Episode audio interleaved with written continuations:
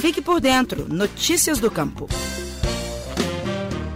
O IPCA, Índice Nacional de Preços ao Consumidor Amplo, subiu 1,62% em março, o maior patamar para o mês desde 1994, segundo o IBGE. A alta da inflação vem puxada principalmente pelos alimentos. A cenoura foi o item com maior elevação, 166% em 12 meses. O coordenador estadual de olericultura da Emater MG, Geórgito Soares, explica por que o produto subiu tanto.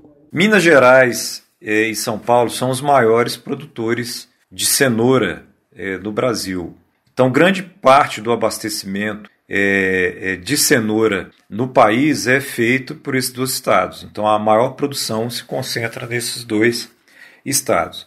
E o que ocorre, é, principalmente no início do ano e até o mês de fevereiro, houve um excesso de precipitação nessas regiões produtoras, tanto em Minas Gerais como em São Paulo, o que é, causou uma perda é, é, dessas das lavouras que estavam é, no campo, né, devido à dificuldade maior em termos de controle fitossanitário, e também impediu o cultivo de novas áreas, né, o escalonamento é, é de produção é, dessas lavouras futuras. Então, com isso, houve uma descontinuidade em termos da produção, o que levou uma redução da oferta do produto aos mercados. A mesma explicação serve para outro alimento que figura nas primeiras posições do ranking do IBGE, o tomate. O preço do alimento saltou 94,55% em um ano. Segundo Georgiton, trata-se de uma cultura de alto risco no período chuvoso.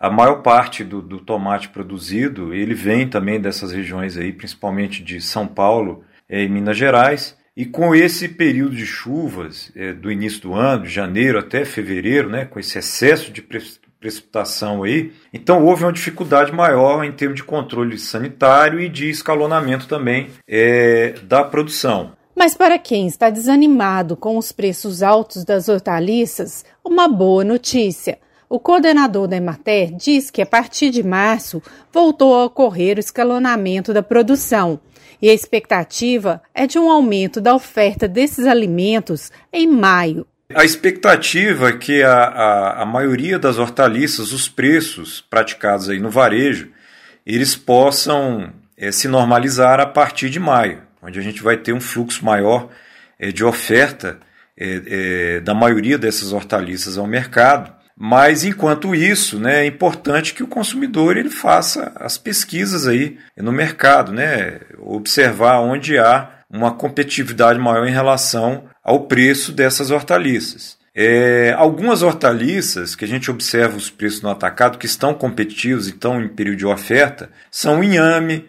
a mandioca, a moranga, o pepino e o repolho. Então, algumas dessas a gente pode estar tá, é, substituindo por, por outras hortaliças até que esses preços possam estar mais é, é, convidativos né, e mais competitivos em relação ao poder de compra é, dos consumidores. Além da cenoura e do tomate, os outros alimentos que subiram mais de 50% no acumulado em 12 meses e ajudaram a puxar a inflação para cima, segundo o IBGE, foram o pimentão, o melão, a melancia, o repolho, o café moído e o mamão.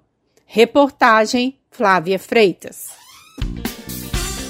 Você ouviu o Estação Rural, o podcast da Emater Minas Gerais.